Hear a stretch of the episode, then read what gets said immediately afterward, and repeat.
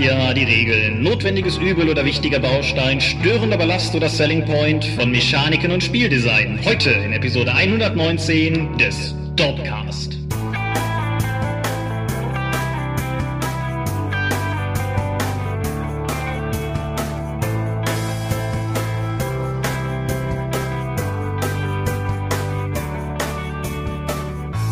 Hi und herzlich willkommen zur Episode 119 des Dorpcast. Einmal mehr haben wir uns hier versammelt, über Dinge zu reden, die mit Rollenspiel zu tun haben. Und wenn ich wir sage, dann meine ich zum einen dich. Michael Skorpio-Mingers, guten Abend. Und zum anderen mich, Thomas Michalski. Salut. Und worüber reden wir heute? Regeln. Gibt es objektiv gute Regeln und braucht man gute Regeln überhaupt, um Spaß zu haben? Genau, voll mein Thema.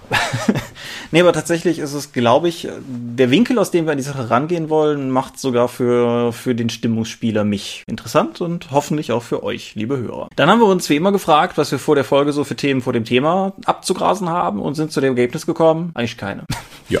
Tut sich nichts. Es ist schon ein Sommerloch bei den Rollenspielern. Genau, also bei den Kinofilmen weiß ich ja, dass sie dieses Jahr die WM meiden, wie, wie der Teufel das Weihwasser. In der Rollenspielszene sehe ich da eher einfach Faktor Zufall am, am Werke. Worüber wir reden können, darüber kann man immer reden, sind Crowdfundings. Da sind bei Ulysses mal wieder welche gestartet. Genau, für Pathfinder ein weiterer Abenteuerpart, der Krieg um die Krone. Da können sich mal die Leute, die Game of Thrones und Intrigen und höfische Monster und so etwas geil finden, mal anschauen. Und heute noch, als wir das aufnehmen, aufnehmen, ist mal ausnahmsweise Mittwoch, nicht montags, ist Paranoia gestartet. Die Red Clearance Box jetzt auch auf Deutsch. Ist auch gerade als wir anfangen finanziert, ist jetzt auf über 100 Prozent. Die wird also kommen. Genau, ist ein verhältnismäßig günstiges Crowdfunding, wenn man nochmal auf irgendwas Geld werfen will. Also bei Paranoia ist man schnell schon auf jeden Fall am Start. Ja. Und ist halt auch ein gutes Spiel. Ich meine, da sind wir beide noch die Falschen. Da müsste jetzt unser Dorp Tom hier sitzen, der das Spiel mehr liebt als wahrscheinlich jedes andere Rollenspiel auf dem Markt. Aber ja, genau, das, das ist angelaufen. Wer das Krieg um die Krone Video gesehen hat, hat meine Stimme hören können. Ich erwähne das hier nochmal, weil ganz niedlich, ich hatte das auf Twitter geteilt mit so, so, hey, diesmal auch von mir geschnitten und von mir eingesprochen und bekam direkt so ein, ich wusste, dass ich Stimme irgendwoher kenne, aber ich wusste nicht mehr woher. Das Kommentar bekommen. Hm. Von hier, von hier kennt ihr meine Stimme. Ja.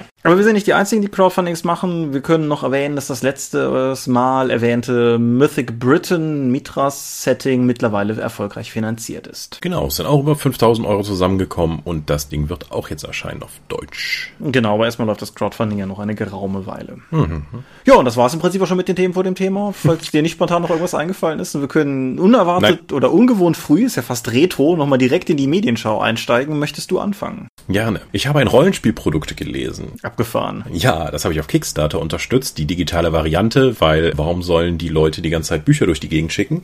Und zwar Legacy, Life Among the Ruins. Das ist ein Powered by the Apocalypse basierendes Postapokalypse-Spiel. Mhm. Also so überhaupt nicht meine Komfortzone. Das war auch einer der, ich mag ja total Spiele, die eben die Zivilisation nach einer großen Katastrophe wieder neu aufbauen müssen und wo die Spieler dann nicht nur als Helden rumlaufen, die irgendwie für wichtige Leute dann Dinge tun müssen, sondern das aktiv mitgestalten, wie das dann aussieht. Und Legacy Live Among the Ruins ist ein sowas von High-Concept-Spiel. Ich war von dem ganzen Buch, beziehungsweise dem ganzen PDF super fasziniert, weil die ganzen Elemente, die es hat, die Kreativität dahinter steckt und ich habe absolut gar nichts verstanden.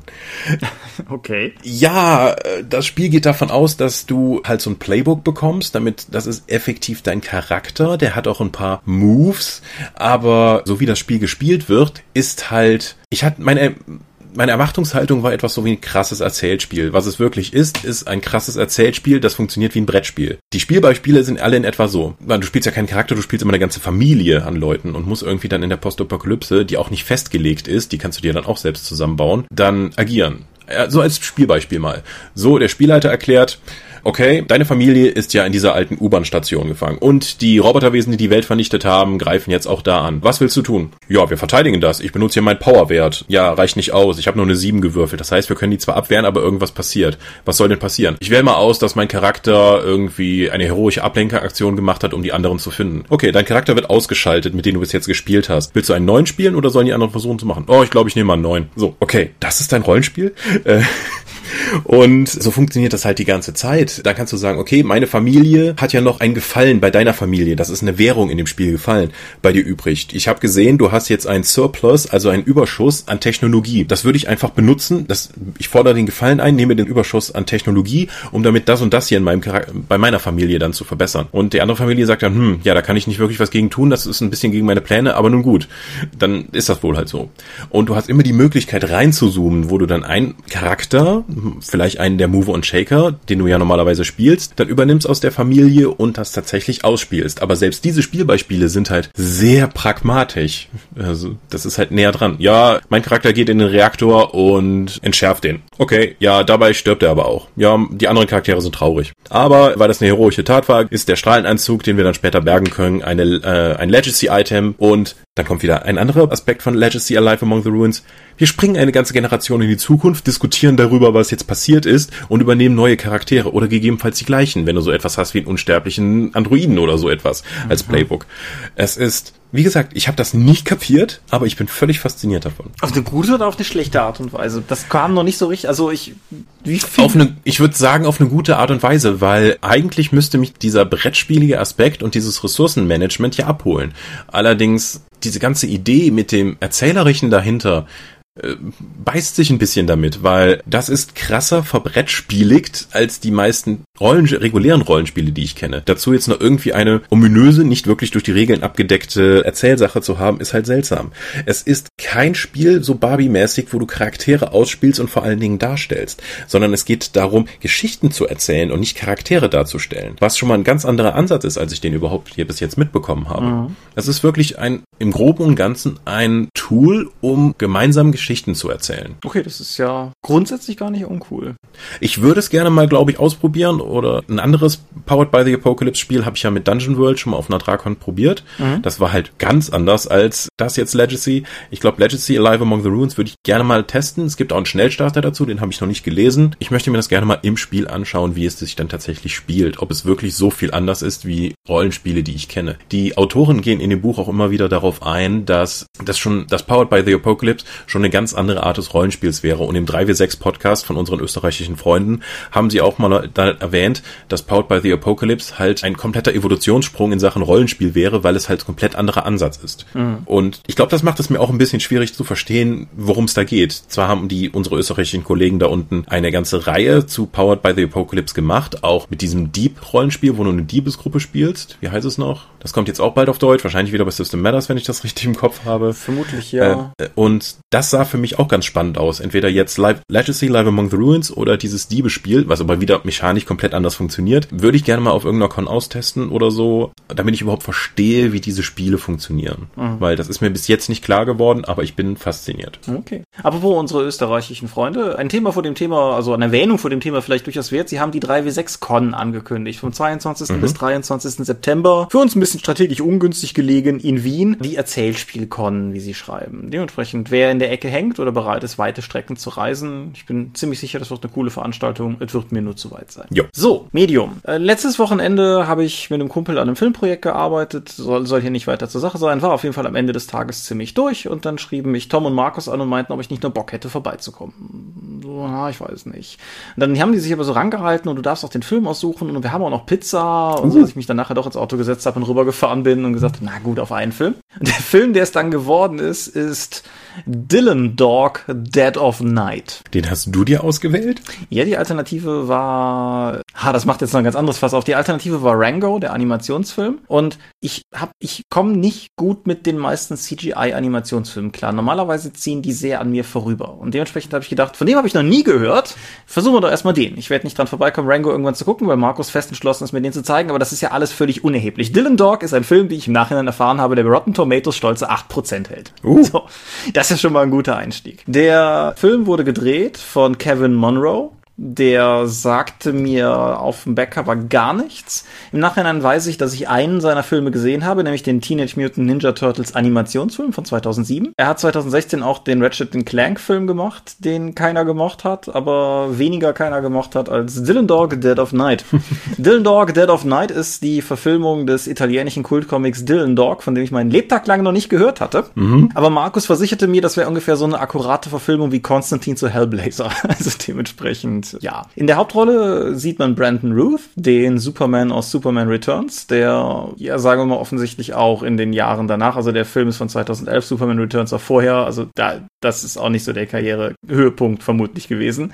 Wie dem auch sei. Das Ganze ist so eine filmnoirige Erzählung um Dylan Dog, der eben Ermittler im Okkulten ist. Also am Anfang sträubt er sich ein bisschen, weil er damit abgeschlossen hat, aber es wäre ja kein Film, wenn er sich nicht letztendlich auf den Fall einlassen würde. Es ist jemand zu Tode gekommen, es war vermutlich ein Werwolf, da ist er sich relativ schnell sicher. Und dann fängt er halt an, seine Ermittlungen zu machen.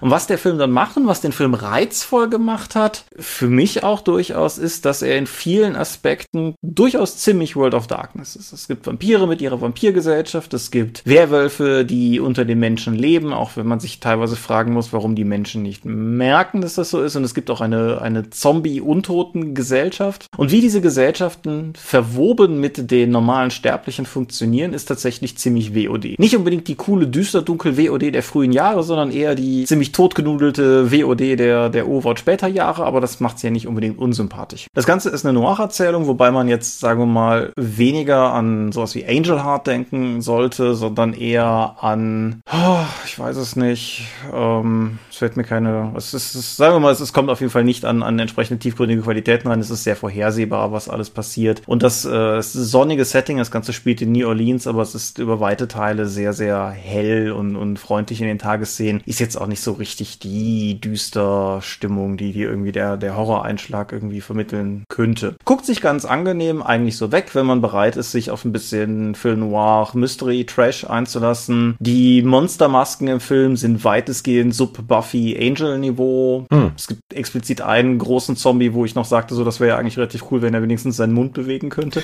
Aber irgendwie, ich weiß nicht, ich finde sowas trotzdem charmant. Also wenn halt, weiß ich, wenn, wenn Ermittler sich Faustkämpfe mit Leuten in Gummimasken liefern, dann bin ich tendenziell durchaus abgeholt auf eine, auf eine trashige Art und Weise. Das Finale lässt zu wünschen übrig, aus Gründen, die jetzt spoilern würden, aber sagen wir mal, es endet auf jeden Fall nicht mit dem, mit dem hohen Knall, den man hätte haben können.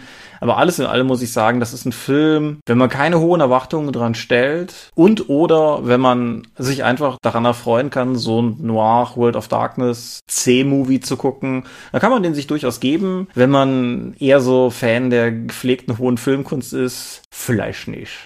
Ist er denn langweilig oder Nö. warum, wie kommt er denn auf die schlechte Wertung? Der kommt auf die schlechte, der Film ist halt in keinem Aspekt wirklich gut. Das ist halt einfach so das Problem. Also Brandon Ruth spielt manierlich. Er hat einen lustigen Sidekick, der mir relativ schnell auf die Nerven gegangen ist, weil die, der Sidekick-Humor halt überspielt ist. Die weibliche Hauptrolle, deren Namen ich mir nicht rausgeschrieben habe, spielt unfassbar schlecht. Das ist schon bemerkenswert. Also ansonsten, es, es, es, es greift halt einfach nicht so richtig bei den Filmen ineinander. Es ist halt, es ist halt nichts irgendwie offensiv schlecht, aber es ist halt vieles einfach so wo du merkst, worauf sie hinaus wollten, aber es scheitert halt entweder am Budget oder an der Kunstfertigkeit vom Director of Photography oder oder. Es sind ein paar Shots in dem Film drin, die wirklich hübsch und schön gelungen sind, aber er ist halt einfach in keinem Aspekt so richtig gut. Hm. Aber er ist nicht langweilig dabei. Das, das ganz klar. Es ist nicht irgendwie, das, das, das, das wäre ja die größte Sünde, irgendwie langweilig zu sein. Also ein Film, der unterhaltsam schlecht ist, hat ja auch einen guten, wir als Trash-Fans wissen das ja zu schätzen. Genau. Also die, die 8% bei Rotten Tomatoes sind halt auch die Kritikerwertungen, die, der Audience Score sind irgendwie 29%. Also da ist schon wieder ein bisschen mehr Luft nach oben. Aber, also es geht mir einfach darum zu sagen, das ist ein Film, wenn man trashige Mystery-Filme mag, dann wird er einen vermutlich unterhalten. Wenn man gute Horror- oder Mystery-Filme sucht, dann guckt man vermutlich besser Stephen Kings S, über den ich neulich gesprochen habe, oder über meinen zweiten Film, auf den ich aber komme, wenn du noch ein Medium eingeschoben hast. Vor einiger Zeit habe ich mir wieder eins von den Xbox Live Gold Games gegönnt, mhm. nämlich Gone Home.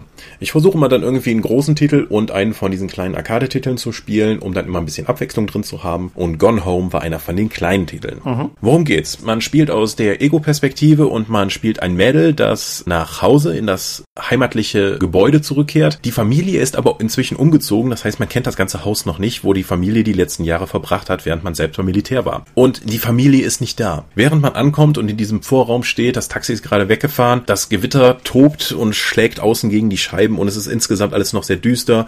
Man muss erstmal schauen, wo man einen Schlüssel findet, um die erste Tür zu öffnen und dann kommt man in das Haus und Und nach und nach findest du dann Audioaufzeichnungen, Briefe und einige andere Dinge, um rauszukriegen, was mit der Familie passiert ist und, und was in den letzten Jahren eigentlich passiert ist und wie diese ganze Dynamik innerhalb der Familie funktioniert. Mhm. Und es gibt Andeutungen, dass es da noch etwas mehr gibt als nur die Familie und dass es über allem ein, also die ersten paar Schnipsel, die du mitbekommst, kriegst du schon klar mit, irgendwas geht hier vor. Und die ganze Atmosphäre mit dem Gewitter draußen, mit dem Licht, das du nur nach und nach einschalten musst, mit rauschenden Fernsehern, irgendwie sind die ganzen DVD-Rekorder aus äh, unter jedem Fernseher weggerissen worden und es hängen nur noch die Kabel raus. Es sieht alles ganz kommen. Und die Atmosphäre, die man in dem Spiel hat, während man sich langsam durch dieses Haus bewegt und das selbst kennenlernt und die Familiengeschichte lernt, ist wirklich beklemmend und bekommt am Ende dann aber einen sehr interessanten Twist. Und ich muss sagen, die etwa Stunde, mhm.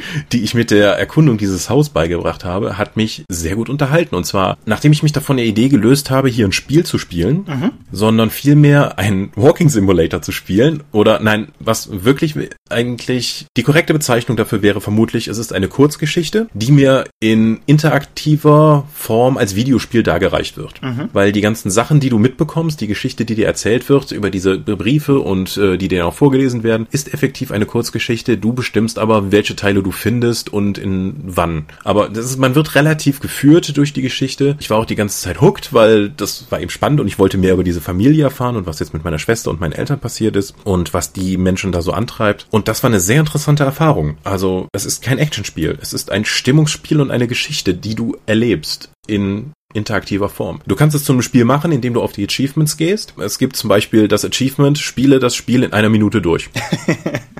Das ist möglich. Ich habe es bis jetzt noch nicht geschafft, weil du dafür sehr genau laufen musst, aber du musst doch schon ein paar der Geheimnisse kennen in dem Haus, aber es ist möglich. Oder zwei Minuten. Und ich habe halt insgesamt am Anfang etwa eine Stunde oder anderthalb Stunden oder so dran gespielt.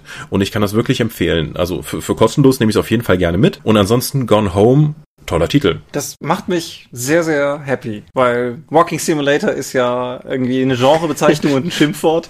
Und ich mag das Genre ja total. Und insofern freut's mich, mhm. dass, dass du da auch einen gefunden hast, an dem du Spaß gehabt hast. Ja, ich hätte nicht damit gerechnet, dass wenn mir jemand eine Geschichte so präsentiert, mhm. dass mich das abholt. Aber es hat sehr gut funktioniert, weil es eben so eine sehr persönliche Geschichte war und auch ähm, die Stimmung sehr viel das mitgetragen hat. Mhm. Ja, sehr cool. Gut, mein zweiter Film ich habe einen Horrorfilm geschaut, und zwar The Conjuring oder auf Deutsch Conjuring, die Heimsuchung. Mhm. Das Ganze ist ein Horrorfilm aus dem Jahr 2013, der mir diverse Male schon von diversen Leuten nahegelegt wurde, als das wäre endlich nochmal so ein richtig guter, der auch nochmal so richtig gruselig gewesen wäre. Was, also ich, ich bin halt, ich bin halt wählerisch, was Horror betrifft. Ich bin halt kein großer Fan von so, von so Splatter oder Schockkram. Und ich bin kein großer Fan von Cat Scare, Jumpscare Kram, wo es halt vor allen Dingen darum geht, den, den Zuschauer irgendwie zu erschrecken, wirklich. Ich mag eher so die, die Filme halt mit, mit eher so einer schleichenden Horrorstimmung. Wie gesagt, Stephen King's S, über den ich vorletztes Mal, glaube ich, gesprochen habe, ist einer, der definitiv ein positives Beispiel war. Sinister, über den ich, glaube ich, hier nie gesprochen habe, hatte mir gut gefallen, aber ansonsten finde ich häufig, bin ich häufig nicht so zufrieden. Jetzt also The Conjuring. The Conjuring gedreht von James Wan, oder One, weiß ich nicht genau. Ein Mann, der mir bekannt war wegen eines ganz anderen Films, nämlich Fast and Furious 7. Aber der. Ich doch sagen, ab, den, den habe ich doch schon mal in dem Kontext gehört. genau, aber der kommt, der kommt eigentlich voll aus der Horror-Ecke. Der hat Saw gemacht, den ich ja auch gesehen und nicht gemocht habe. Mhm. Der hat Insidious gemacht, den ich nicht gesehen habe, von dem ich aber viel Gutes gehört habe und ein paar andere Sachen und halt eben auch Conjuring. Conjuring ist auf der einen Seite eine ganz klassische Geschichte, eine Familie mit viel zu vielen Kindern zieht in ein neues Haus und es gibt komische Ereignisse und es spitzt sich immer weiter zu und es wird irgendwann bedrohlich. Könnte also im Prinzip auch Poltergeist sein. Und die, die andere Ebene der Erzählung ist das Ehepaar Warren, Lorraine und Ed Warren. Das sind reale Personen, die es wirklich gegeben hat. Die waren Geisterjäger, sehr aktive. Und der Film gibt sich sehr viel Mühe zu sagen, dass es eine wahre Geschichte ist und ein kurzes Googeln oder auch ein bisschen rational drüber nachdenken sagt einem, dass das vermutlich nicht der Fall ist. Aber die beiden werden dann halt hinzugezogen und sie hat so, wie soll man das sagen, sie ist, sie ist so ein bisschen empfindsam für übernatürliche Einflüsse, Vorteil, Nachteil, Medium oder so und er ist irgendwie der einzige von der Kirche irgendwie anerkannte, aber nicht wirklich Priester seiende, der sich mit sowas irgendwie auseinandersetzt. Also sie sind halt Fachleute. Und dann beschäftigen sie sich halt auch damit. Und wie es sich halt fürs Genre gehört, rollen sie das Ganze dann von hinten nach vorne auf, finden raus, was vorgefallen ist und das Ganze mündet in den Versuch, das Ganze auszutreiben. So, soweit so Standard. Was den Film für mich ausgezeichnet hat, ist vor allen Dingen die Art, wie er gefilmt ist. Weil, wie gesagt, ich mag keine Jumpscares, aber wenn man so ein bisschen medial versiert ist, weiß man ja so grob, wie man die aufbaut. Ne? Man zeigt, wie irgendjemand irgendwo hingeht und wie er zurückgeht und die ganze Zeit ver verstellt die Kamera die Sicht auf irgendetwas so ein bisschen, damit sie halt danach überraschend drüber fahren kann und irgendwas enthüllen kann. Und das macht der Film die ganze Zeit auch, nur da ist nie was. Und das ist so effektiv auf Dauer, weil du die ganze Zeit drauf wartest, dass doch jetzt gleich endlich mal aber der Film gibt dir diese Erlösung. Okay, er spielt mit der Erwartungshaltung. Ja, und zwar so penetrant, das ist so irre. Also am Anfang habe ich, also ich habe sofort gemerkt, was der Film da macht, aber es macht es kein Mühe weniger effektiv. Und das fand ich, fand ich wirklich cool und beeindruckend. Ist auch super schön gefilmt, einfach. Also die, die Farbgebung, die Stimmung, das Setdesign, das ganze Haus, in dem es spielt und so weiter. Alles, alles sehr, sehr cool und hübsch anzusehen. Auch die, die Darsteller sind von vorne bis hinten alle gut. War jetzt keiner dabei, der mir spontan wirklich was sagte, aber ähm, wie gesagt, alle sehr gut. Und dementsprechend auch ein, ein wirklich guter und effektiver Film. Fand ich ihn jetzt so richtig gruselig? Ha, es ging.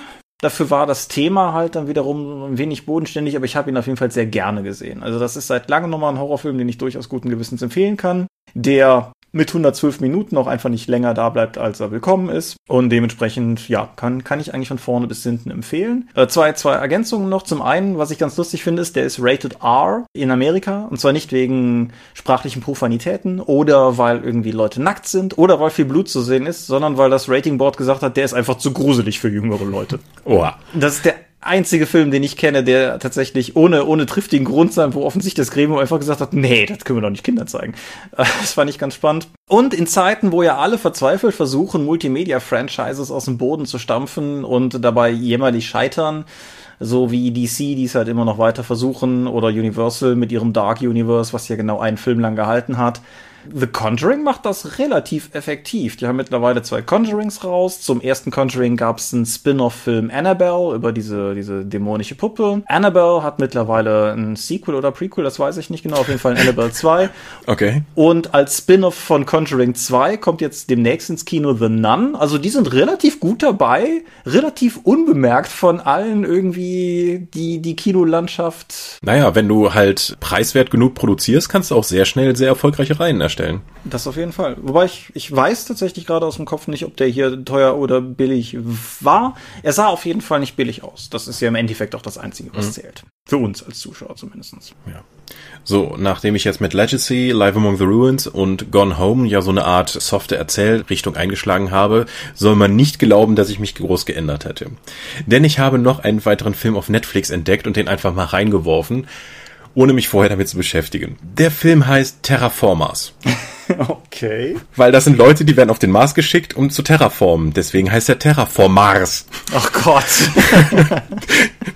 so, ich habe gedacht, ah ja, Mars-Filme gehen ja immer, schmeißt du den mal rein. Was ich nicht gesehen habe, das ist eine japanische Produktion. Aha. Und der Hook des, äh, dieses Films ist es, dass vor 300 Jahren der Mars terraformiert werden sollte. Und dazu hat man da Bomben draufgeworfen und dann Kakerlaken hinterhergeschickt, damit die da irgendwie ein Ökosystem aufbauen. Und jetzt schickt man Menschen dahin, um diese Kakerlaken umzubringen.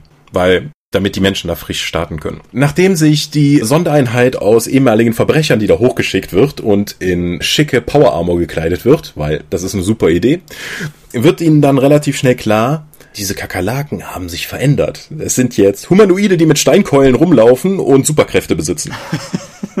What? So, aber zum Glück hat man die Leute, das ist ein Realfilm. Die sind computeranimiert. Die Leute, die hochgeschickt wurden, die ehemaligen Verbrecher, wurden vorher einer Operation unterzogen und man hat ihnen Insektengene indiziert. Wenn sie sich also jetzt mit einer Spritzpistole irgendwas in den Hals schießen, mutieren sie immer weiter zu den Insekten, die man jeweils bei ihnen zugeordnet hat. Das gibt ihnen natürlich neue Superkräfte. Das heißt, die Leute fangen an, sich dieses Zeug in die Vene zu spritzen. Dann habe ich eine kurze Animation, wo mir erklärt wird, welche Insekt das äh, jetzt ist, das da sich verändert und was für Superkräfte das hat. Und danach siehst du jemanden mit angeklebten Plastikteilen, der gegen computeranimierte Kakerlaken kämpft. Und das geht zwei Stunden lang so. Das ist also effektiv ein Anime oder sowas als Realfilm umgesetzt und es ist absoluter Blödsinn. Mhm. Die Superkräfte, die die haben, so einer von den Helden ist, hat dann halt, ah, das ist die Stechmücke, die, und dann wachsen ihm halt so, so Stacheln aus dem Arm, mit denen er dann Leute haut und die haben dann immer so Fühler an der Seite angeklebt. Und wenn der Effekt endet, dann verwandeln sie sich auch wieder in Menschen zurück. Der Film hat mehrere interessante Sachen, neben dem absolut blödsinnigen Plot und natürlich Verschwörung und dass da Pyramiden stehen und dass ja eigentlich die, das ist alles ganz furchtbar, das möchte ich gar nicht mehr zusammenfassen. Der Film hat interessante Punkte, wie zum Beispiel Gewalt gegen Frauen. Mhm. Es sind auch mehrere Frauen in dem Team mit dabei und da herrscht absolute Gleichberechtigung. Das heißt, die werden einfach auch mal genauso zerstückelt und zusammengeschlagen wie ihre männlichen Kollegen. Das hat mich ein bisschen überrascht. Hat mich auch kalt erwischt. Fand ich sehr seltsam. Und diese ganzen Verwandlungssachen und die Power-Up Fetische der Japaner holen mich ja sowieso nicht so ab. Deswegen habe ich irgendwann ich will nicht sagen geistig abgeschaltet, weil man das bei dem Film nicht wirklich konnte. Aber ich habe da in völligem Erstaunen geschaut, wie lange sie es eigentlich durchhalten können, diese riesen Kakerlaken in, also das sind Bodybuilder-Kakerlaken, ne? Das sind jetzt nicht irgendwie, das sind, das sind, die sehen aus wie Bodybuilder, nur mit einem anderen Kopf. Mhm. Und die sind computeranimiert und die können trotzdem fliegen und dann gibt's noch super Evolutionssprünge bei denen und sie versuchen irgendwann mit einem Fahrzeug wegzugehen, weil einer seine Superkäferkraft benutzt, um eben Gas auszustoßen, weswegen sie dieses Fahrzeug auf mehrere hundert kmh beschleunigen können. Aber dann stoßen sie auf die erste Kakerlakenwelle, wo einfach tausende von den Kakerlaken als Welle auf sie zurauben und das Fahrzeug zu zerstören. Und es ist unfassbarer Blödsinn. Ja, so klingt es. Wirklich. Es ist ich habe nicht damit gerechnet. Ich war völlig, ich habe mir vorher keinen Videotrailer angesehen. Ich habe nicht mal bei Netflix da drauf geschaut. Da startet ja das Ding normalerweise. Ich habe einfach gesehen, Terraformers, Klack, starten, Marsfilm. Wow. Also kann ich den Film empfehlen? Ich glaube nicht. Außer man ist irgendwie Manga- und Anime-Fan und möchte mal sehen, wie albern das in real aussieht. Ja, ich, ich glaube, er kommt erstmal nicht auf meine Liste. Mhm. Ja. Dann lass mich auch noch was kulturell Wertvolles auspacken. Es gibt ja immer wieder die Idee, auch Marken miteinander zu crossovern, die vielleicht nicht auf den ersten Blick sauber zusammenpassen. Da können irgendwie ganz, ganz glorreiche Sachen bei rauskommen. Da kann ganz großer Blödfug bei rauskommen.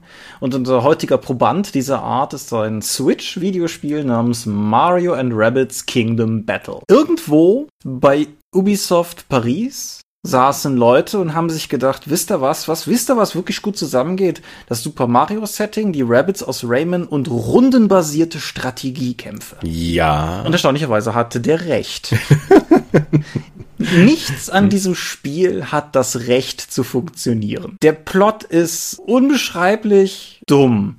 Ich meine, die in, in einer nicht näher benannten Welt entwickelt ein Wissenschaftler so ein Ding, das ein bisschen aussieht wie eine VR-Brille und das es einem ermöglicht, zwei beliebige Gegenstände wild miteinander zu kombinieren. Also physisch in der wirklichen Welt. Und dann. Das ist gefährlich. Genau. Und dann geht der aber irgendwie kurz aus dem Raum und dann landen die Rabbits da mit ihrer zeitreisenden Waschmaschine. Da bin ich nicht textfest genug, ob es die vorher schon gab. Verwüsten den Raum, erbeuten diese Brille und reisen weiter. Aufgrund von Gründen landen sie im Mushroom Kingdom wo das Ganze dann ganz schrecklich eskaliert und letztendlich dazu führt, dass nicht nur im Laufe des Spiels Mario, Luigi, Peach und Yoshi, sondern auch Rabbit Mario, Rabbit Luigi, Rabbit Peach und Rabbit Yoshi miteinander losziehen, um das Ganze wieder gerade zu rücken. Und ja, wie gesagt, das, das ist im Prinzip der Plot. Es gibt dann noch Bowser Jr., der versucht, den, den Rabbit, der mit der Verschmelzebrille verschmolzen ist, zu erbeuten, um daraus die Waffe zu machen, um endlich für seinen Vater Mario zu besiegen. ist aber fast schon nebensächlich. Und die Kämpfe selber im Spiel laufen ein bisschen ab, wie man das aus XCOM kennt. Also man hat eine Anzahl von Bewegungsfeldern, die man weit gehen kann. Dann hat man irgendwie die Möglichkeit, auf Gegner zu schießen, wobei im Laufe des Spiels immer mehr Waffen freigeschaltet werden, die Sonderfähigkeiten haben haben. Also es gibt irgendwie Waffen mit der Sonderfähigkeit Honig, die den Gegner einkleben, oder es gibt Waffen mit der Sonderfähigkeit Tinte, die den blenden und so bestimmt. Wie habe ich mir die Waffen vorzustellen? Das sind jetzt keine M16s. Nö, das, die sehen ein bisschen so aus, also vom, von der Hand, es kommt ein bisschen drauf an, also das Ding, was Mario hat, sieht so ein bisschen aus wie ein Mega Man Spielzeugblaster. Also es sieht nach vorne aus so ein bisschen aus wie so eine mhm. Mega Man Waffe, aber der hat halt hinten den Griff. Es kommt aber auch darauf an, welchen Charakter du hast. Also Luigi ist mehr so ein Sniper und hat diverse Varianten von sehr kindgerecht aussehenden Scharfschützengewehren, wohingegen Peach mehr so auf Sprengwaffen setzt. Yoshi hat so eine Art Gatlin-Kanone und ja, jeder Charakter hat außerdem eine Zweitwaffe, die manchmal nützlicher, manchmal weniger nützlich ist. Charaktere haben die Möglichkeit, einmal pro Zug einen Gegner umzurempeln. Das ist quasi eine kostenlose zusätzliche Attacke, für die man aber an die Gegner ran muss. Charaktere können voneinander abspringen und so ihre Bewegungsreichweite erweitern. Und jeder Charakter hat individuelle Sonderfähigkeiten. Und da merkst du schon, es ist für diese simple, dumme Prämisse ein relativ komplexer Spielapparat. Und zum Beispiel das, was du auch aus selbst den alten XCOM kennst, dass du einem Charakter sagst, so du wartest jetzt und wenn während des Gegnerzuges jemand in deine Reichweite kommt, feuerst du noch einmal auf den. Das sind Sonderfähigkeiten, die zum Beispiel die nicht-Rabbit-Charaktere alle besitzen. Und wie gesagt, jeder hat verschiedene Sonderfähigkeiten, die sind alle mit Cooldowns versehen und lassen sich alle steigern. Du kannst über einen Fähigkeitsbaum sowohl die Wirksamkeit diverser Fähigkeiten und Bewegungsweiten und so weiter steigern, als auch zum Beispiel Cooldowns reduzieren, sodass du sogar noch eine Charakterprogression für jeden von den acht Duppeln hast. Du schaltest durch Kämpfe und durch Schatztruhen neue Waffen frei. Also die machen im Prinzip dasselbe jeweils, also die sind charaktergebunden und machen grob dasselbe, nur jeweils mehr Schaden und mehr Sonderfähigkeiten oder so. Aber das hält es halt von Anfang bis Ende relativ spannend, weil du immer wieder neue Sachen dazu bekommst. Und am Anfang ist es sehr leicht. Und der Endkampf war nicht so leicht. Der hat mich, hat mich durchaus gefordert. Aber ich hatte von vorne bis hinten Spaß. Der Plot ist halt unaufdringlich genug, als dass er halt reicht, um ein Gerüst zu sein, aber sich nicht nach vorne zu drängen. Es geht primär ums Gameplay, würde ich mal sagen. Aber der Plot ist halt genug, um es irgendwie am Laufen zu halten. Wenn man Mario-Fan ist oder zumindest Mario-affin ist, dann gibt's viel im Laufe des Spiels zu entdecken, wenn man sieht. Also es gibt zum Beispiel auch einen Rabbit Kong, der an einen gewissen, gewissen Nintendo-Affen mit einem roten Schlips erinnert. Und es ist halt irgendwie relativ relativ liebevoll alles gemacht. Es gibt den Kampf gegen ein Phantom der Oper Phantom, das jedes Mal, wenn es dran ist, auch singt und dich verhöhnt mit seinen Strophen, wie schlecht du doch wärst. Und wie viel Spielzeit hast du denn da investiert? Ich war selbst überrascht, aber die Switch trägt es nach und die Anzeige sagt über 20 Stunden. Hm. Also ist jetzt nicht Pillars of Eternity, aber es ist doch deutlich mehr, als ich das Gefühl hatte. Ich hätte jetzt so aus dem Bauch raus gesagt, vielleicht so 10 Stunden, aber nee, ich habe offensichtlich deutlich mehr Zeit investiert. Okay. Ja, und es ist jetzt äh, gerade oder es kommt jetzt gerade der Paid DLC mit nochmal einer etwa halb so langen Kampagne, in der man den wirklichen Donkey Kong und ich glaube Cranky Kong spielt. Werde ich mir auch noch geben, aber nicht direkt. Ich brauche jetzt erstmal irgendwas anderes. Nichtsdestotrotz, Gut. klare Empfehlung. Irgendwas anderes? Kommen wir zum Thema. Genau, kommen wir zum Thema. Regeln. Regeln ja. sind ja so ein sehr, sehr streitbares Thema im Thema, im Themenfeld Rollenspiel. Mhm. Ich würde ja sagen, dass die Regeln die Physik der Spielwelt darstellen. Das heißt, äh, die Regel sagt, was ich eben kann und was nicht und gibt auch insgesamt vor, was mit dem Spiel eigentlich gedacht ist. Erstmal kein Widerspruch. So. Jetzt gibt es aber eine Qualität von Regeln. Mhm. Und die Bewertung davon, ob diese Qualität der Regeln gut oder schlecht ist, kann die objektiv sein. Ja. Hm, wo fange ich an? Also zum einen, was du gesagt hast, stimmt mit den, mit der Physik der Spielwelt. Ein Aspekt, den wir im Laufe der Folge noch besprechen müssen, ist, dass obwohl die Regeln im Prinzip die Naturgesetze der Spielwelt bilden, es ja durchaus möglich ist, willentlich gegen sie zu verstoßen, wenn man meint, dass es dem Spiel förderlich ist. Hausregeln zum Beispiel. Oder nee, mit der Regel spielen wir nicht. Setzungen oder so. Da, da müssen wir auf jeden Fall noch drüber reden. Aber erstmal bezüglich der Objektivität von Regeln. Ich denke, es kommt ein bisschen darauf an, nach welchem Kriterium man diese Frage stellt. Regeln objektiv für gut oder schlecht zu befinden, man, man kann Regeln, denke ich, als broken deklarieren, wenn sie einfach rechnerisch nicht funktionieren. Um was eigenes zu nehmen, Stranded hat eine Tabelle, wo man mit 2W6 drauf würfelt und oder 2W20, ich weiß es nicht mehr, auf jeden Fall hat die ein Würfelergebnis 1. Das ist nicht erwürfelbar. Ja. Das ist defekt. Bei Stranded ist das Absicht, aber sowas meine ich halt. Oder irgendwie, wenn man halt einfach, wenn man einfach Regelelemente hat, die faktisch, mathematisch einfach nicht funktionieren, dann ist das etwas, was man objektiv durchaus angehen kann. Wenn man allerdings aus diesem Extrembereich rausgeht, wird es meiner Meinung nach schwerer. Wie siehst du es? Ich glaube nicht, dass Regeln objektiv wirklich bewertbar sind, weil die Intention des, Sp des Regelschaffenden, des Autors, mhm. ist eigentlich niemals deckungsgleich mit der Intention des Spielers, der, was er glaubt, was das Spiel für ihn leisten soll. Mhm. Und deswegen dann sagen zu können, äh, erstmal musst du den Ansatz finden, ist die Intention, die ich annehme, die der Autor dafür hatte, durch die Regel erfüllt worden oder nicht?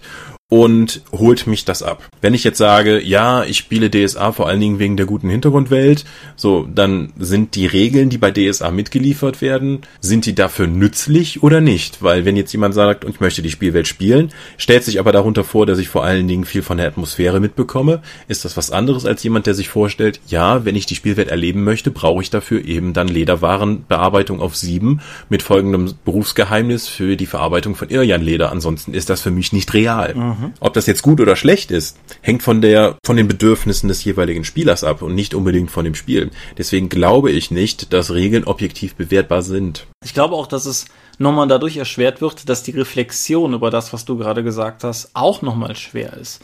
Klassisches Beispiel Vampire.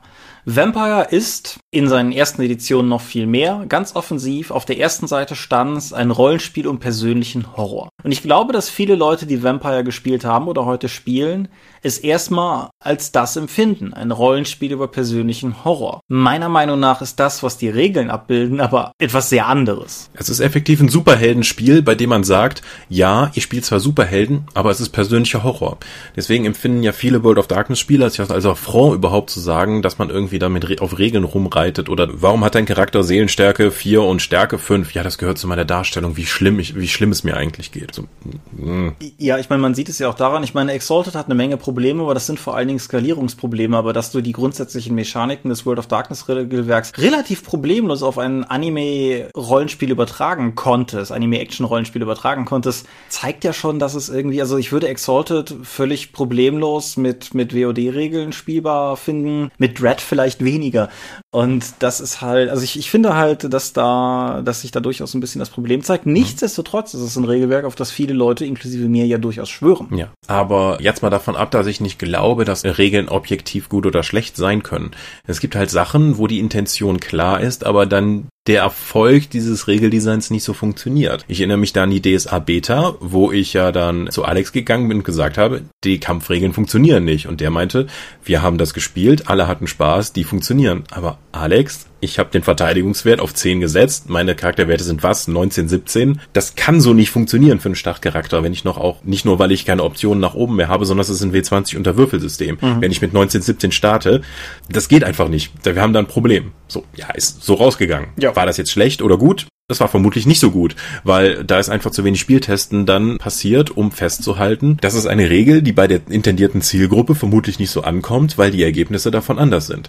Ich hab, für mich war das völlig offensichtlich, den Verteidigungswert auf 10 zu nehmen, um den bestmöglichen Charakter in diesem Aspekt spielen zu können. Ich habe das später mit anderen Leuten besprochen und die, die haben mich völlig irritiert angeschaut mit, ja, aber das passt doch gar nicht zu meinem Charakter oder warum soll ich den auf 10 nehmen? Das, äh, ich möchte halt nicht Power geben, so, warum? Das heißt, meine Erwartungshaltung an die Regeln und was sie leisten müssen, war schon wieder eine ganz andere als von anderen Spielern. Obwohl ich sagen würde, die Regel hat mechanisch überhaupt nicht funktioniert. Die Idee dahinter ist nicht das, was man im Spiel später darstellt, also muss das geändert werden. Aber für andere funktioniert es ja offensichtlich. Ja, es ist vielleicht auch ein bisschen in dem speziellen Fall die Frage, wie sehr du davon ausgehst, dass Spieler versuchen, das System in seinen Grenzen auszutesten. Ich glaube, eine Menge Systeme auf dem Markt funktionieren in den normalen Parametern relativ gut und in den Extrembereichen zeigt sich dann, wie sehr es auseinanderbricht oder nicht. So Prozentsysteme. Prozentsysteme funktionieren in der Tendenz gut und sind mehr oder weniger intuitiv, aber funktionieren halt grundsätzlich. Aber wenn du dann plötzlich in einem Prozentsystem an den Punkt kommst, wo du Extremwerte erreichst, wenn halt ein menschlicher Charakter eine Stärke von 99% oder 100% erreichen kann, dann ist halt die Frage, was konkretes Beispiel, was denn so ein Cthulhu dann hat. Und wenn du dann plötzlich Monster mit einem 350% Wert hast, wo du mit einem W100 drunter würfelst, dann weißt du halt, dass hier irgendwas im Argen liegen sollte. Ja, ich weiß. Ich habe ja Dark Heresy lang genug geleitet und ja. dann aufgehört, weil das für mich einfach nicht mehr funktioniert hat. Genau, Dark Heresy hat das Problem vielleicht sogar noch viel greifbarer, weil es für die Spieler erreichbarer ist, an diese Grenzen zu stoßen. Aber, oder beziehungsweise die. Sehr viel erreichbarer. Und wenn du halt als Mensch auf einen Space Marine triffst, das ist halt so ein effektiven Halbgott und äh, das Regelsystem sagt mir einfach, ja, die haben noch nochmal 10% mehr auf Stärke und Geschicklichkeit und ich sehe, das kann Mensch erreichen, aber das ist nicht das, was die Geschichte mir, was die ganze Setting mir suggeriert, wie das eigentlich funktioniert. Das heißt, die Regeln treffen da auf einen Konflikt mit den eigentlichen, mit der eigentlichen Spielwelt. Mhm. Und deswegen glaube ich auch nicht, dass du ohne weiteres eine Spielwelt von einem Regelsystem komplett frei nehmen kannst, weil du damit immer auch Einfluss darauf nimmst, wie dieses, wie diese Welt empfunden und bespielt wird. Wenn ich Aventurien mit DSA 5 Regeln bespiele, ist mein Spielgefühl und mein Spielerlebnis auch mein intendiertes Spielerlebnis Verhältnis. Ein anderes, als wenn ich es mit Savage Worlds oder mit Fate bespiele, mhm. was alleine nur die Kompetenz der Charaktere angeht. Ja, oder es ist ja, es ist ja sogar zu haben hier Earthbound Age of Legends, das Alternativregelsystem Earthbound. Ich mag das Regelwerk dahinter, aber es fühlt sich für mich halt einfach nicht wie Earthbound an. Also die, die Würfelmechanik an sich ist, ist gar nichts gegen zu sagen, aber es verändert das Feeling des Spiels. Oder Shadowrun Anarchy ist auch so ein Beispiel. Ist nicht uninteressant zu spielen, aber wäre für mich einfach kein Shadowrun-Ersatz, weil es halt einfach, ja, regeltechnisch so anders ist. Und bei Shadowrun Anarchy halt auch Spiel, spieltheoretisch sehr anders, aber das ist dann nochmal eine andere Sache. Aber ja, die Frage ist halt tatsächlich, es ist ja, es ist ja relativ beliebt, dass Leute halt, also DSA ist, glaube ich, so ein klassischer Proband, weil einfach Aventurien als Welt auch so verbreitet ist. Ich glaube, DSA ist schon mit mit so ziemlich allem gespielt worden, ob jetzt irgendwie Basic Roleplaying oder D6 oder D20 oder Fate oder, oder Savage Worlds halt. Ich glaube allerdings, dass es einen, einen doch sehr erheblichen Einfluss hat. Ja. Mhm. System Matters. Ja, tatsächlich, ja. Und wenn du halt ein neues Spiel entwickelst, wo du gleichzeitig ein Regelsystem und eine Welt entwickelst, muss dir das auch bewusst sein, dass wenn du das, das muss halt zusammengehören. Denn wenn ich jetzt sage, ja, wir benutzen zwar das D20-Regelwerk, aber eigentlich geht es um persönlichen Horror, dann denke ich mir, ja, ich bin ein Level 7 Krieger, der gerade im persönlichen Horror gefangen ist. Hä? Genau. es, es bringt aber natürlich auch direkt eine, eine gewisse Anforderung mit sich. Wenn ich jetzt ein Spiel entwickle, und ich auch der Meinung bin, dieses Spiel braucht ein individuelles Regelwerk und es ist ein Spiel, das in seiner Komplexität regeltechnisch über das hinausgeht, was zum Beispiel die 1 bis 6 Freunde bieten. So, das hat ja auch ein eigenes Regelwerk, da müssen wir nicht groß drüber reden.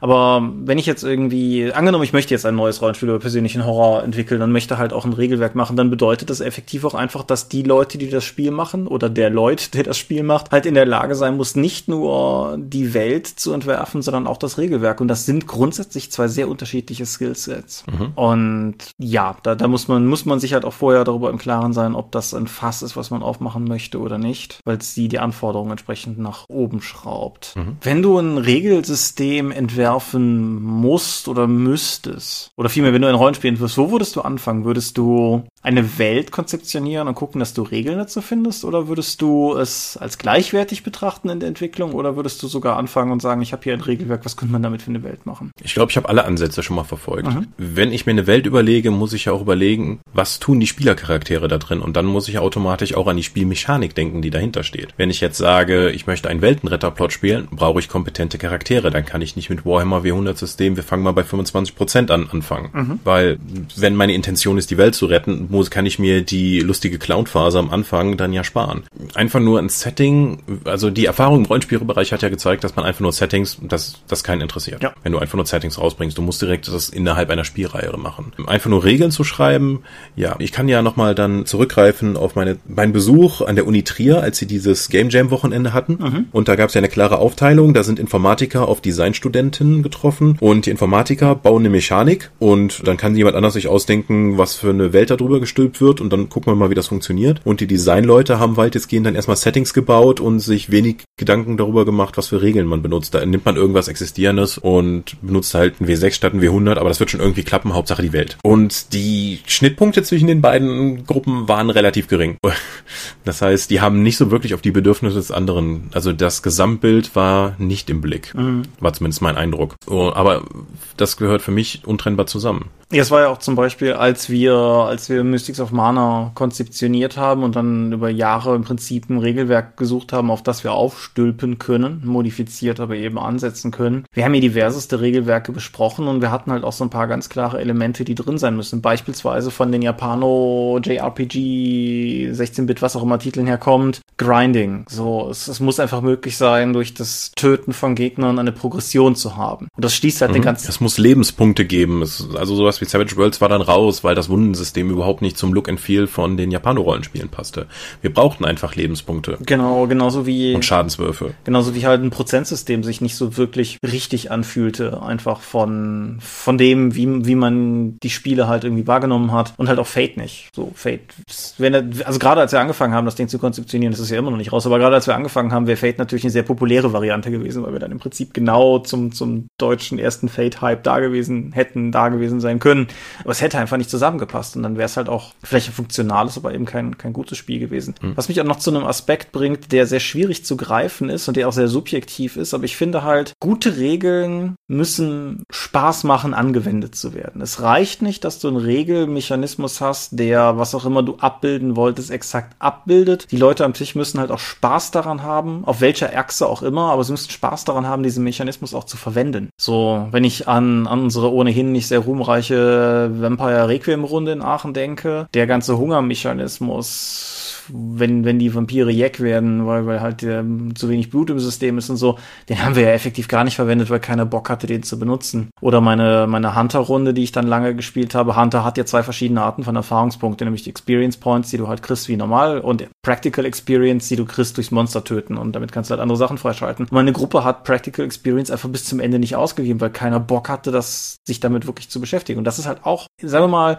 es ist subjektiv, aber es ist halt durchaus auch ein Problem, dem man sich, denke ich, als Spieldesigner gegenübersehen muss. Hm. Also die meisten Spiele werden ja irgendwie getestet. Mhm. Wenn ich da an viele Testrunden auf Cons denke, wo Leute mir das präsentiert haben, haben wir haben ja eine eigene Spieltest-Episode gemacht, ist die Erfahrung ja, dass wenn du irgendwie sagst, ja, das und das hat aber nicht so funktioniert, dass das direkt vom Auto relativiert wird oder du hast es nicht verstanden oder ja, da muss ich nochmal genauer gucken, das besser zu erklären, aber die Mechanik wird nicht verändert. Mhm. Auch wenn es dann irgendwie offensichtlich ist, dass es da Probleme gibt. Nehmen wir mal Heredium. Heredium hat eine Mechanik im W6 Pool-System. Stellenweise musst du auch über 6 hinauswürfeln oder es wird halt schwieriger. Es hat aber auch die, die Regel drin, dass wenn alle Würfe eines Wurfs eine 6 zeigen, ist die Probe automatisch gelungen, egal wie sonst die Schwierigkeit war. Das klingt erstmal nachvollziehbar. Wenn du aber drüber nachdenkst, das ist ein Poolsystem. Das heißt, je schlechter ich werde, desto höher ist die Wahrscheinlichkeit, Proben automatisch zu schaffen. Ja. Weil, wenn mein Pool 1 ist, habe ich eine 1 zu 6 Chance, die Probe automatisch zu schaffen. Es ist 1 zu 36 bei zwei Würfeln. Das ist doof. Ja. Es gibt auch Leute, die beschweren sich über Savage Worlds, dass die Mechanik ja nicht funktionieren würde, weil die Wahrscheinlichkeit mit dem W4 eine höhere Zahl zu würfeln höher ist als mit dem W6, weil die Würfel eben explodieren können. Ist richtig, fällt im Spiel aber nicht auf. Und jetzt kommen wir, glaube ich, zu einem Punkt, den ich ganz wichtig finde. Mhm. Die soziale Komponente eines Rollenspiels, Rollenspiele sind ja so seltsam, die soziale Komponente eines Rollenspiels ist so wichtig, dass man mit der richtigen Gruppe und dem richtigen Spiel auch dazu, mit dem richtigen Setting und dem richtigen Abenteuer, die Regeln komplett in den Hintergrund treten treten und einfach das komplett Erlebnis, mit diesen Leuten diese soziale Aktivität nachzukommen, selbst ermöglicht, Regelmechanismen zu übersehen, die einen normalerweise stören würden. Ich meine, ich bin jetzt echt kein großer Fan von den Warhammer Second Regeln gewesen. Nichtsdestotrotz halte ich es für die beste Kampagne. Mhm. Das macht Rollenspiele zu bewerten ja nochmal schwieriger, weil wenn du eine Con-Runde mit einem Rollenspiel hattest und der Spielleiter war doof, das Abenteuer war doof, ich hatte insgesamt keine Lust und vielleicht war ich zu müde, findest du das ganze Spiel doof, auch wenn vielleicht die Mechaniken genau das sind, was du machen möchtest. Mhm. Das macht wieder die objektive Betrachtung sehr schwierig. Ja, genauso wie das ist auch ein eigenes Fass, das wir jetzt nicht vertiefen müssen, aber Savage Worlds als Savage Worlds rauskam, war ich sehr begeistert von dem ganzen Spiel und war, war sehr angetan davon. Und was es mir dann phasenweise fast ein bisschen verlitten hat, war dann wiederum der Fandom und das darin projizierte, wie man das Spiel wahrzunehmen habe oder so. Das hat sich auch wieder entsprechend relativiert mit der Zeit. Aber so Aspekte kommen halt auch rein, wo ich einfach sagen muss, das Spiel an sich war etwas, was mich durchaus abgeholt hat. Aber dann ist etwas anderes eingetreten, analog zur Con-Müdigkeitserfahrung oder so, was dann wiederum ein negativer Aspekt war. Da, da kann kein Regeldesigner was dran ändern, aber es hat trotzdem zumindest diesen einen Kunden mich für den Moment irgendwie abprallen lassen. Das macht es halt auch sehr schwierig. Da hängt aber natürlich auch noch ein anderer Aspekt dran, eine, eine ganz kritische Frage, nämlich hat es objektiv tatsächlich, objektiv betrachtet tatsächlich Sinn, sich mit sowas oder sich dazu viele Gedanken zu machen? Ist es relevant, gute Regeln zu haben? Nach allem, was wir gerade gesagt haben, eigentlich nicht. Weil die soziale Komponente und einfach das Empfinden dieser Eventcharakter des Rollenspiels machen die Regeln ja nicht so relevant wie das Spielerlebnis vor Ort. Aber in mir sträubt sich alles dagegen, einfach nur so Larifari-Regeln rauszugeben oder dann zu sagen, Spielleiterentscheid. Das ist auch ein meiner größeren Probleme mit D&D 5, das ja von vielen Leuten total hochgefeuert wird. Jupp. Aber ja, von dir zum Beispiel. Aber mir ist einfach, die Regeln sind seltsam verteilt, es ist alles schwammig geschrieben, die Monster sind das langweiligste, was ich jemals gesehen habe, die Kämpfe sind stumpf, die Charakterprogression ist praktisch nicht vorhanden. Mm, das sind so viele Punkte, die mich stören und einfach so viel von dem Spiel ist Spielleiterentscheid. Das holt mich nicht ab. Aber für die meisten Leute da draußen ist das halt das Geld. Die Verkaufszahlen sagen es ja auch ganz klar. Hier dieses Spielleiter denkt ja selbst was aus, wir geben nur so ungefähre Richtlinien vor, kommt bei vielen Leuten halt gut an. Ja, genauso wie zum Beispiel, das ist für mich ein ganz, ganz konkretes Beispiel, der Vor- und Nachteilmechanismus, den das Spiel hat, dass du in einer nachteiligen Situation 2W20 würfelst und das schlechtere Ergebnis nimmst und in einer Vorteilsituation 2W20 würfelst und das bessere Ergebnis nimmst, ist etwas, was bei mir in der ganzen Runde unfassbar positiv aufgenommen wurde. Leute haben sichtlich Spaß daran, das zu machen und zwar sowohl, wenn es zu ihren Gunsten als auch wenn es zu ihren Ungunsten ist. Einfach weil, weil dieser, dieser Mechanismus mit dem. Das ist ein sehr klarer Mechanismus. Genau. Und es ist halt, du musst auch nicht mit mhm. Modifikatoren rechnen, du würfelst einfach zwei Würfel und zack. Das ist, das ist natürlich ungenauer und das ist auch statistisch mittlerer Albtraum, je nachdem einzuschätzen, ob was du dem Spieler jetzt antust, wenn du sagst, bist im Nachteil. Aber es ist halt einfach als Mechanismus sehr griffig und das macht ihn vielleicht auf einer Betrachtungsebene gut. Mhm. Ich habe aber auch noch einen anderen Aspekt, weshalb ich persönlich durchaus denke, dass Game Design eine oder ein, vor allem auch Regeldesign eine sinnvolle Sache ist. Jetzt kann man natürlich sagen, gerade auch einige von den wirklich großen und erfolgreichen Systemen haben Regelwerke mit ihren, ihren Makeln. So DSA 5 wird gerne aufgrund von, von Regelsachen kritisiert. Shadowrun wird gerne aufgrund von Regelsachen kritisiert. Du hast mit D&D die 5 deine Hühner zu rupfen. Ich habe, oh Gott, mit Cthulhu meine Hühner zu rupfen. Trotzdem sind das alles erfolgreiche Systeme. Aber ich finde, der Umkehrschluss funktioniert nicht. Ich finde, zu sagen, die sind ja erfolgreich und auch beliebt, aber die haben halt keine guten Regeln, also brauche ich auch keine guten Regeln, das funktioniert halt nicht. Die Umstände, wie Systeme erfolgreich und auch beliebt werden, also es geht mir nicht nur um Verkaufserfolgszahlen, sondern auch einfach um das, was Leute spielen, die sind ja mannigfaltig. Und wenn ich ein neues System mache, will ich mich nicht darauf ausruhen, dass andere sich vielleicht auch in bestimmten Bereichen nicht mit Ruhm bekleckert haben, sondern dann will ich doch zumindestens meine Sachen alle so gut machen, wie ich es halt machen kann. Unabhängig davon, was andere machen oder nicht. Mhm. Wirst du dann nicht irgendwann sagen, okay, äh, ich habe jetzt hier drei total gute Spiele designt, aber die kommen im Markt halt überhaupt nicht an. Warum mache ich mir überhaupt noch die Mühe? Lass ich doch, mach mich, dann mache ich lieber hier irgendwie so ein Mischmasch, Fantasy-Ding, das kommt halt immer an. Äh, guck mal, da, das findet seine Fans. Es kommt halt ein bisschen drauf an, aus welcher Überlegung heraus ich das mache. Wenn ich das Ganze als Verlag betrachte, gut, klar, dann sind wir uns ja einig, hast du doch, meine ich, auch auf der RPC bei dem Panel nochmal mehr oder weniger gesagt, wenn du halt die Wahl hast, irgendwas rauszubringen, dann machst du halt noch ein Fantasy-System. Mhm. Aber wenn ich ein System mache, zum Beispiel für die Dorp, wo es völlig egal ist, erstmal, ob das wer runterlädt oder nicht, dann mache ich das System worauf ich Bock habe. Und wenn das dann am Ende nur 20 Leute spielen, dann spielen das vielleicht am Ende nur 20 Leute, aber da habe ich, ich habe da keine Marktdurchdringungsambition. Ich möchte Spiele machen, die ich für gut halte und von denen ich mir hoffe, dass Leute daran Spaß haben. Das heißt, gutes Game Design ist für dich mehr äh, geboren aus persönlichem Anspruch als äh, vielmehr aus Erfahrungen mit dem Erfolg im Markt. Ja. Interessant. Weil wenn ich in den Markt schaue, sind halt viele Spiele sehr erfolgreich, gerade im Massenmarkt, die mechanisch überhaupt nicht funktionieren. Also sowas wie Monopoly, was ja, mhm. das ist ja praktisch die Ironie von schlechtem Spieldesign, was aber das mit eins der erfolgreichsten Brettspiele aller Zeiten ist und eine Trizillion von verschiedenen Varianten bekommen hat. Ja. Oder Munchkin. Munchkin ist ein ja. wirklich schlechtes Spiel, aber das wird von tausend Millionen Menschen begeistert immer noch gespielt. Ja, bis, bis heute. Die Mechanik funktioniert halt wesentlich nicht gut. Es geht bis Level 10 und dann stoppt das Spiel. Und das kann sich halt unendlich, es gibt keine wirkliche Endbedingung mehr, bis irgendwann aus Zufall keine Karten mehr gespielt werden können. Aber das holt die Leute halt ab mit ihrer sozialen Komponente und dem Spaßfaktor und den lustigen Karten. Und dann ist halt wieder das soziale Erleben mit Freunden wichtiger als die Mechanik des Spiels. Und es gibt halt Spiele, die eigentlich komplett auf die Mechanik scheißen und dann nur noch auf die soziale Komponente gehen, wie Äpfel zu Äpfeln oder Tabu oder ähnliche Spiele dieser Art. Cards Against Humanity, um noch so einen ganz populären zu ja. nehmen. Ja. Aber das ist der Massenmarkt. Wenn wir aber schauen hier in unserem Profispielermarkt, im Expertensegment, haben wir gerade einige Brettspiele, die ja minutiös geplant sind und bis aufs letzte austariert und gebalanced. Wenn ich habe diese Woche wieder Gloomhaven gespielt. Und in fast allen Gloomhaven-Szenarien, die wir bis jetzt inne hatten, haben wir halt, sagen wir mal, in der letzten möglichen Runde der Spieleraktion oder mit der letzten Karte auf der Hand dann noch das Szenario gewonnen. Oder zumindest. Und das ist halt eine Form von Balancing, die mich einfach beeindruckt. Und auch das ganze Game Design ist sehr krass. Sehr krass gut. Andere Spiele, wie zum Beispiel Terraforming Mars oder Dominion und die Siedler von Katan haben ja auch gezeigt, dass du mit neuen Ideen und gutem Spieldesign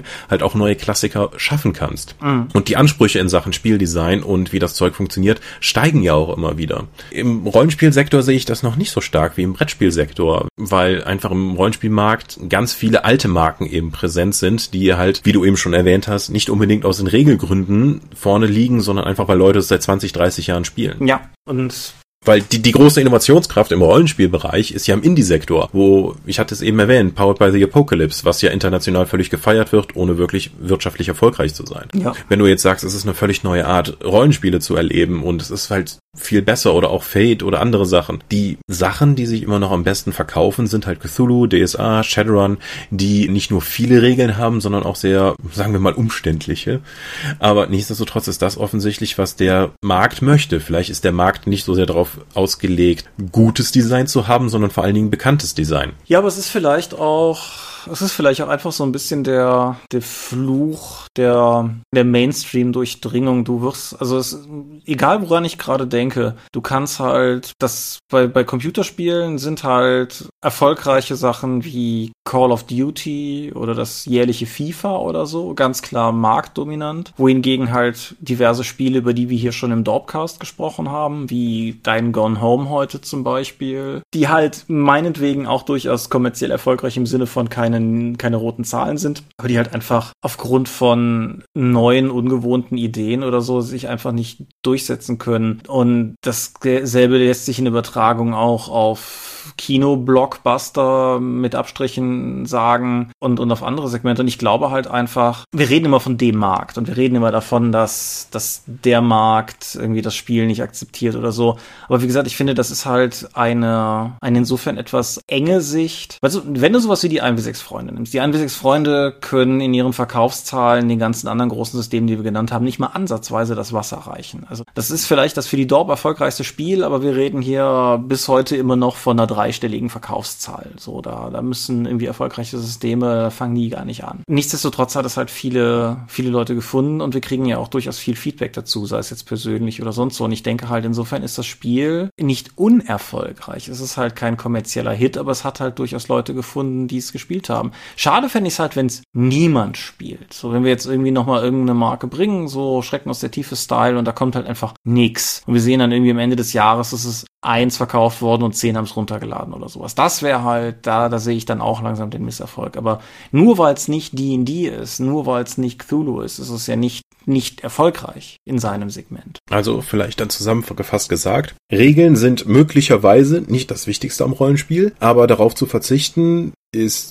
eine doofe Idee, weil irgendwann wird man vielleicht ja mal das nächste Shadowrun D&D oder DSA, weil man eben die Leute mit, den mit der Kombination aus Regeln und Spielwelt dann in seinem neuen Spiel überzeugt hat. Splittermond hat es ja auch geschafft, sich sehr schnell einen Platz in der deutschen Rollenspielszene zu etablieren. Stimmt, haben wir in der Folge jetzt gar nicht erwähnt, aber verdient definitiv Erwähnung. Splittermond ist eine erstaunlich starke Marke, wenn man überlegt, wie, wie aus dem Nichts, die im Prinzip kam halt nicht von den Leuten, die dahinter standen, die kamen definitiv nicht aus dem Nichts, aber als neue IP, Hexen ist möglicherweise Weise auch sowas, aber da muss ich jetzt halt noch zeigen, wie über den Verkaufserfolg beim Crowdfunding hinaus dann tatsächlich eine dauerhafte Marktdurchdringung stattfinden wird oder nicht. Das müssen wir jetzt sehen, weil wenn die Leute mal jetzt in ein, zwei Monaten anfangen, dieses Spiel auch intensiv zu spielen, wenn sie das ganze Material zu Hause haben. Genau. Ja. Also, es ist vielleicht nicht das Wichtigste, aber eigentlich möchte auch keiner auf gutes Regeldesign und Spieltesten verzichten. Genau. Vielleicht, vielleicht auch noch als anderer Aspekt des Fazits. Ich glaube, Regeln sind wichtiger, als Leute teilweise glauben. Also da nehme ich, nehme ich mich über lange Jahre auch gewissermaßen nicht raus. Wenn man, wenn man wie ich halt weniger aus der Regel und mehr aus der Stimmungserzählecke kommt, neigt man auch schnell dazu, Regeln einfach beiseite zu wischen, als, ach, darum geht's ja gar nicht, wir wollen ja hier zusammen eine Geschichte erzählen und so. Aber dass die Regeln nicht nur Physik der Spielwelt, sondern auch Werkzeug zum Erzählen sind und selbst wenn man nicht eng mit vielen Regeln arbeitet, dennoch halt Grundgerüst sind für das, was am Spieltisch passiert. Das sollte man halt nicht außer Acht lassen. Und man sollte auch nicht vernachlässigen, dass das so ist. Mhm. Gut. Also Daumen hoch für Regeln. auch wenn es nicht der einzige Punkt ist an Rollenspielen, das Spaß macht. Das ist ein etwas fahriges Fazit, aber ja, ich denke, ich. aber du nimmst es mit. Ja. Ja, gnädig ich, das ist der eine Tag, an dem ich das jetzt tatsächlich auch mal unterstütze und sage, ja, Daumen hoch für Regeln. Regeln sind schon nicht unwichtig. Ah. Genau.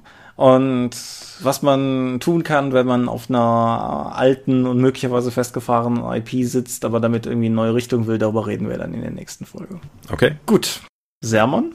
Mhm. Wir sind die Dorp. Wir sind ein seit fast 20 Jahren optimiert werdender Regelkern und man findet uns unter www.dorp.de. Dort bringen wir neben den Dorpcast auch Rollenspiel-Downloads zu eigenen und fremden Systemen. Manchmal veröffentlichen wir sie als Buch. Dorp TV berichtet vor allen Dingen von Cons und Messen unter youtube.com slash die Dorp. Wir sind auf rspblogs.de, Google Plus, Facebook und Twitter at die Dorp geht Tom, at Seelenworte geht mich. Sehen wird es da auch der Name meines Blogs und meines Instagram-Accounts. Wir veranstalten die Drakon, die kleinen und sympathische Maker-Convention in der Eifel. Der nächste Termin ist bald zu wissen, aber wir haben es noch nicht ganz klar gemacht. Die offizielle Webseite ist auf jeden Fall drakon.de. Möglich wird das alles durch eure milden Spenden auf Patreon. Paywalls haben wir keine. Die Infos warten auf euch unter patreon.com slash die Dorp. Und außerdem, wenn ich noch gerade ein bisschen Eigenwerbung machen darf, wollen wir schon von Projekten reden, die kaum einer wahrnimmt. Ich habe vor zwei Jahren eine kleine Videoreihe auf YouTube gehabt, wo ich Requisiten, Prop-Bau in jeweils so fünfminütigen, drei bis fünfminütigen Videos pro Monat ein Ding vorgestellt habe. Die ist jetzt zweieinhalb Jahre oder so, hat das jetzt brachgelegen. Wenn diese Folge hier online geht, ist gestern, glaube ich, der erste Teaser für eine zweite Staffel erschienen.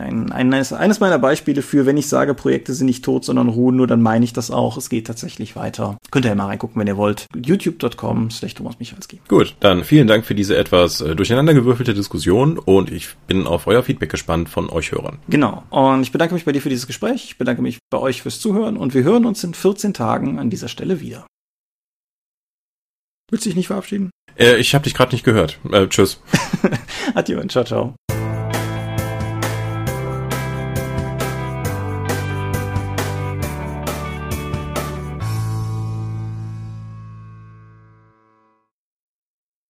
Das ist, glaube ich, eine der konfusesten Episoden gewesen, die wir seit langem hatten. Es hat ja auch nicht wirklich geholfen, dass ich anderthalb Stunden bis zwei Stunden auf das Update meines PCs warten musste, statt wie geplant loszulegen. Das ist richtig, aber es ist vor allen Dingen lustig, so wir haben alles erwähnt, was ich auf meiner Liste hatte, aber ich habe überhaupt keine Ahnung, ob das kohärent war. Wahrscheinlich nicht, aber das werden uns die Fans ja später sagen. Genau.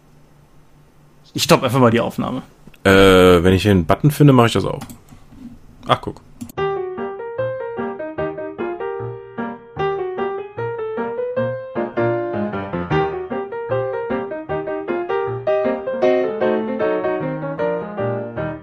Immer möchten wir euch an dieser Stelle für eure großzügigen Spenden auf Patreon danken, denn nur durch eure Unterstützung ist dieses Projekt in der heutigen Form möglich. Und unser besonderer Dank gebührt dabei wie stets den Dorp Ones, also jenen, die uns pro Monat 5 Euro oder mehr geben. Laut Stichtag 1. Juli sind das AT88, Ali Schara, Lambert Behnke, Gerrit Bonn, Andreas Korsten, Tobias Kronert, Daniela, Dorifer, Michael Fege, Björn Finke, Marcel Gehlen, Stefan Glück, Stefan Göritz, Granus, Markus Greve, Matthias Günther, Jörn Heimeshoff, Heinrich, Dominik Ladek, Lightweaver, René Kulik, Angus MacLeod, Moritz Melem, Mofte, Orkenspalter TV, Dennis Oswald, Philipp Picker, die RuneQuest Gesellschaft, Ralf Sandfuchs, Oliver Schönen, Jens Schönheim, Alexander Schendi, Bentley Silberschatten, Lilith Snow White Pink, Steam Tinkerer, David Steinkopf, Stefan T., Florian Steury, Tannelorn.net, Technosmurf, Teichdragon, THD, Stefan Urabel, Marius Vogel, Xeledon und Marco Zimmermann. Danke, dass ihr uns freiwillig, ohne Paywall und Auflagen so tatkräftig unterstützt, einfach weil ihr es könnt. Danke.